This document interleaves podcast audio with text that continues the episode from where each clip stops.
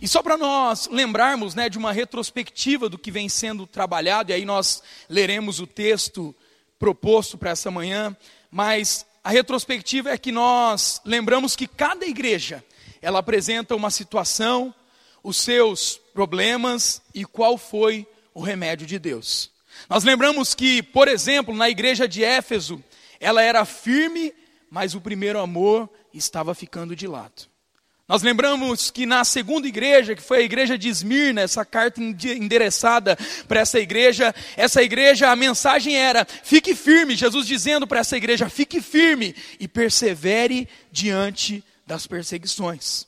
A terceira carta, essa carta enviada ali para a igreja de Pérgamo, a mensagem era: guarde a doutrina e rejeite os costumes mundanos. E por fim, e a carta pregada no último domingo pelo pastor Fernando, que foi ali a carta enviada à igreja de Tiatira, a mensagem era de Jesus: não tolere a idolatria, a egolatria, o ego, né, acima de todas as coisas, e rejeite todo espírito de rebeldia.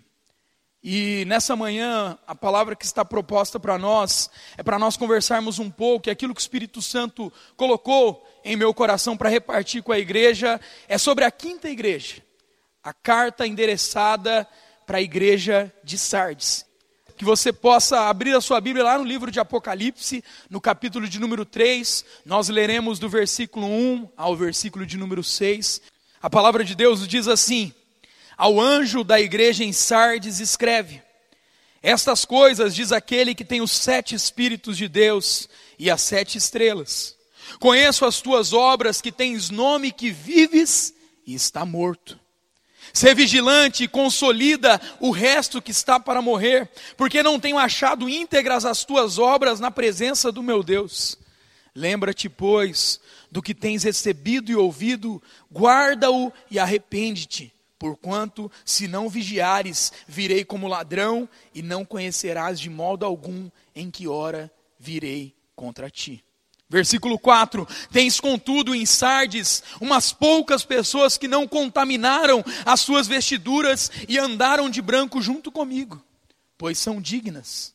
O vencedor será assim vestido de vestiduras brancas, e de modo nenhum apagarei o seu nome do livro da vida pelo contrário, confessarei o seu nome diante de meu Pai e diante dos teus anjos. Versículo 6 e o versículo final para o texto dessa manhã. Quem tem ouvidos, ouça o que o Espírito diz às igrejas. Irmãos, irmãs, nós falamos um pouquinho sobre essa retrospectiva.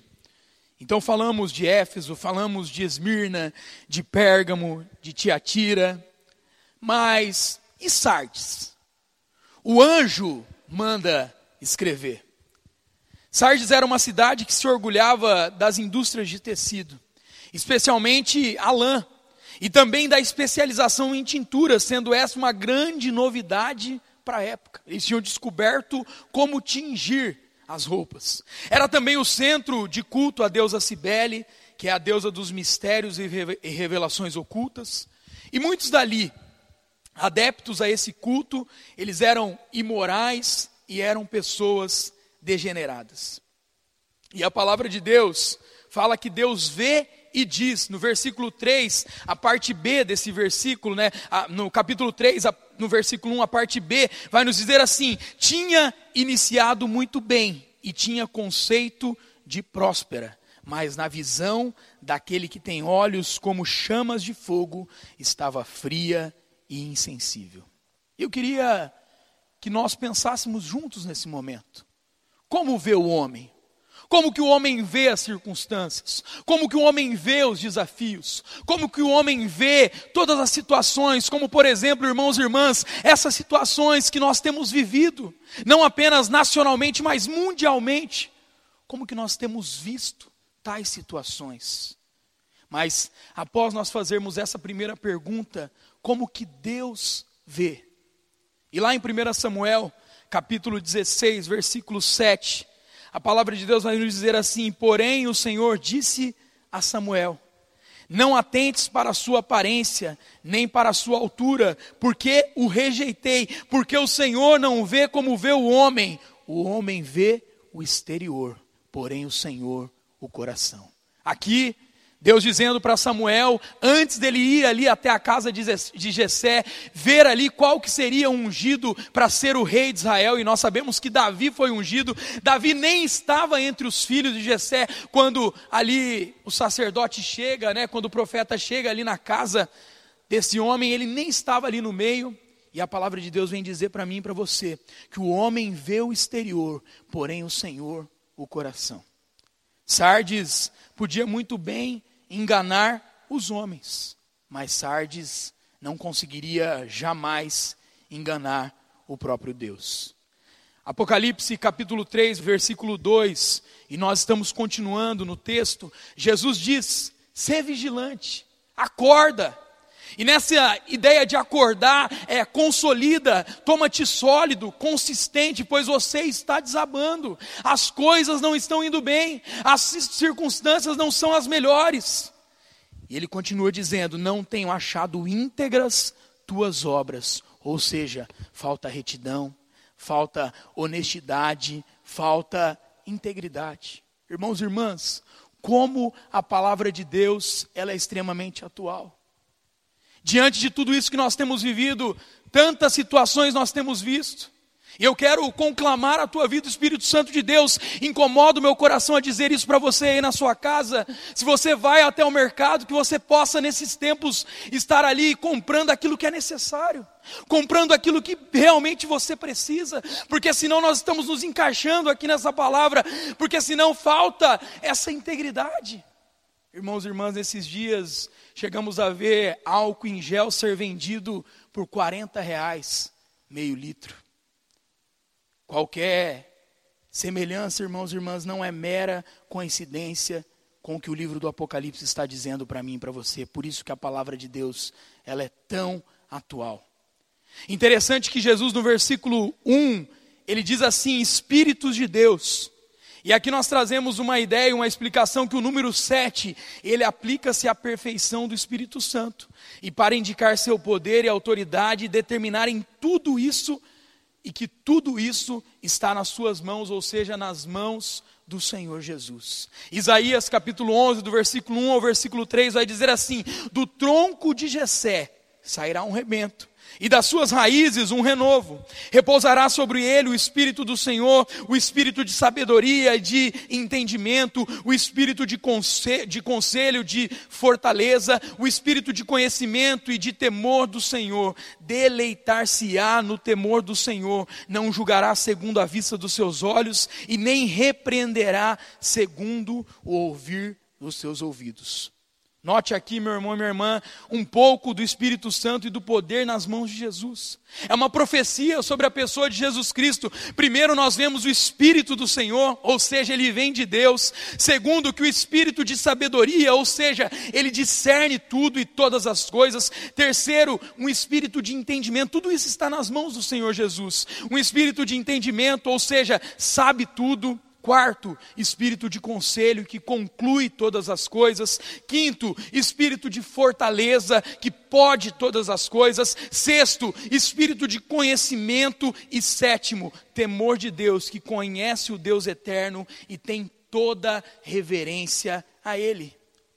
Ou seja, meu irmão e minha irmã, Jesus tem isso nas suas mãos, o poder de ser e o poder de agir, e além disso, ele tem as sete estrelas, ou seja, ele tem toda a criação sobre as suas mãos. O pastor explicou nas semanas anteriores sobre a questão do candelabro, onde nós entendemos que no centro desse candelabro está a pessoa de Jesus, onde nós entendemos que essas sete candeias são as igrejas espalhadas sobre a face da terra e Ele cuida da vida de cada um de nós. Meu irmão, minha irmã, eu quero dizer para você que o Senhor, nesses tempos difíceis, tem cuidado das nossas vidas, o Senhor tem estado conosco, o Senhor continua a ser o Senhor da igreja, e nós cremos que a igreja se fortalece nesse tempo. Mas, esse tipo de pessoa e igreja, e voltando a falarmos um pouco sobre Sardes, eles queriam enganar quem com a sua falta de integridade. Eu fico me perguntando quem que essa igreja gostaria de enganar. E o remédio para essa falta de integridade, o remédio para o pecado, para esse desejo de enganar a Jesus, para esse agir estereotipado com santidade por dentro com rebeldia, o remédio para esse pecado, a palavra de Deus vai nos dizer através da pessoa de Jesus que é lembra-te, lembra-te. E nós precisamos nos lembrar. O lembra-te do versículo 3 é o primeiro lembra-te também que está descrito lá em Apocalipse, capítulo 2, versículo 5. Lá está dizendo assim: Lembra-te, pois, de onde caístes, arrependa-te e volte à prática das primeiras obras. E se não, venho a ti e moverei do seu lugar o teu candeeiro, caso não te arrependas. Essa mensagem aqui foi endereçada para a igreja em Éfeso. Esse lembra-te, meu irmão e minha irmã, da ideia das bênçãos anteriores, ouvidas e aceitas. Lembra-te da palavra de Deus, daquilo que você já recebeu, daquilo que você já ouviu, daquilo que você sabe o que é certo e arrependa-te. Ah, irmãos e irmãs, nesse tempo de estarmos em família, que eu e você possamos nos lembrar que eu e você possamos trazer à memória aquilo que nos traz esperança. Que eu e você possamos, nesse tempo também de solitude, que nós possamos entender tudo o que está acontecendo e nos colocarmos mais próximo diante da presença do Senhor. Interessante que a mensagem ela é tão atual que ela continua a dizer: porque se não vigiardes, virei como um ladrão.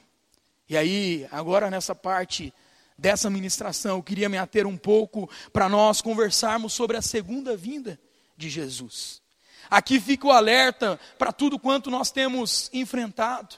A palavra de Deus vai dizer que virão pragas, virão pestes, e a Bíblia vai dizer que isso ainda é o início das dores. Mateus capítulo 24, do versículo 40 ao versículo 44, vai nos dizer assim: então Dois estarão no campo, um será tomado e deixado o outro. Duas estarão trabalhando no moinho, uma será tomada e deixará a outra. Portanto, vigiai, porque não sabeis em que dia vem o vosso Senhor.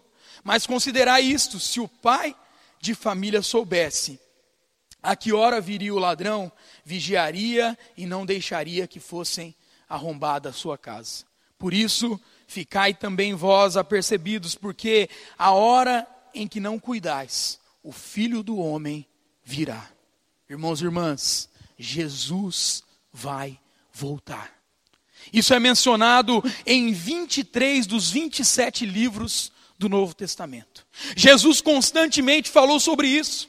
Em cada 30 versículos bíblicos, um fala sobre a volta de Jesus. Existem 318 referências nos 216 capítulos do Novo Testamento. Ou seja, isso é doutrina básica do cristianismo.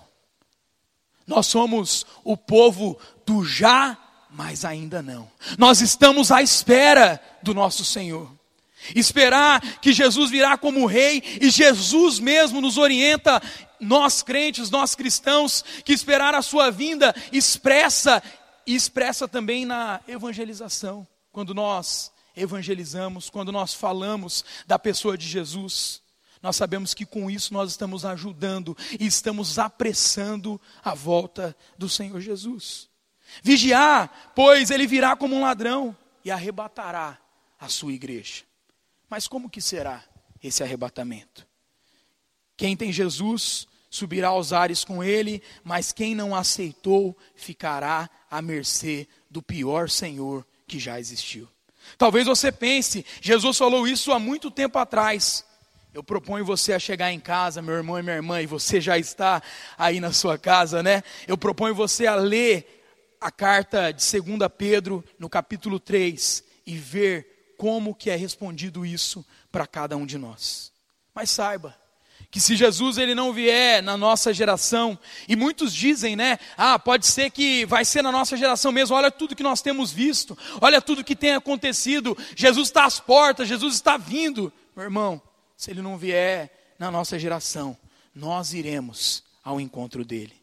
E o que devemos nos perguntar é: o que que nós diremos a ele daquele e naquele dia diante daquele que tudo sabe? O que que nós falaremos?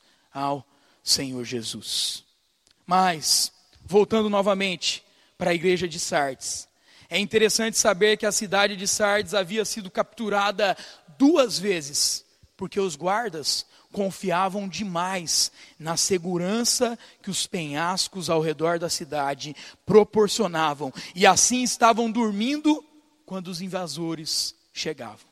Provérbios capítulo 1, versículo 32, a parte B vai nos dizer assim: aos loucos a sua impressão de bem-estar os leva à perdição.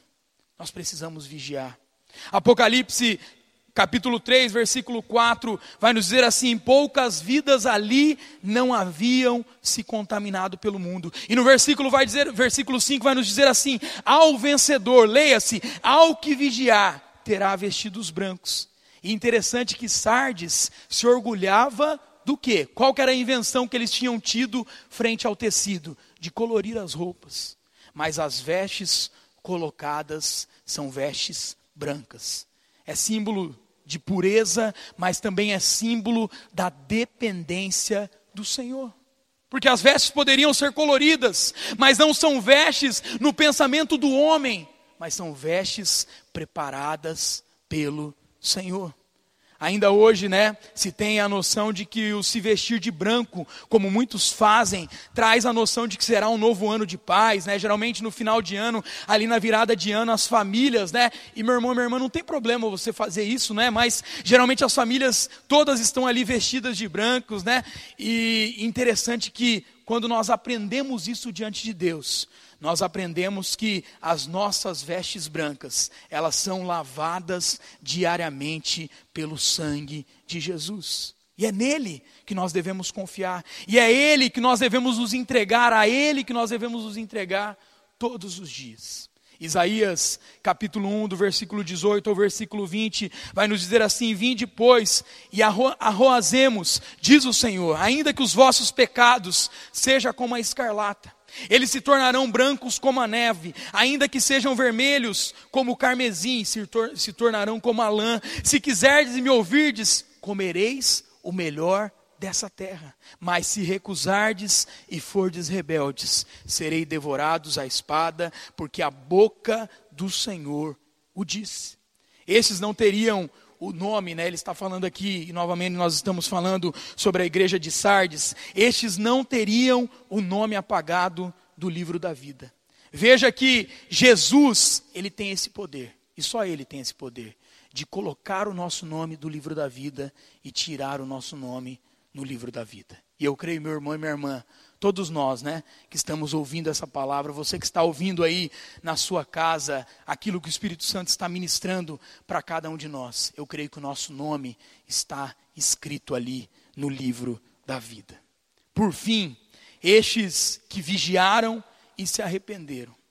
Se a palavra, meu irmão, integridade, enquanto nós pregávamos aqui, enquanto nós ministrávamos aqui, se essa palavra integridade o incomodou, se as palavras sobre a volta de Jesus o fez temer, o fez pensar assim, mas será que isso vai acontecer? Mas será que esse dia vai chegar? Mas será que isso é uma história mesmo que vai acontecer, meu irmão e minha irmã? Se isso aconteceu com você, hoje mesmo, se arrependa. Não deixe para conversar com o Senhor amanhã.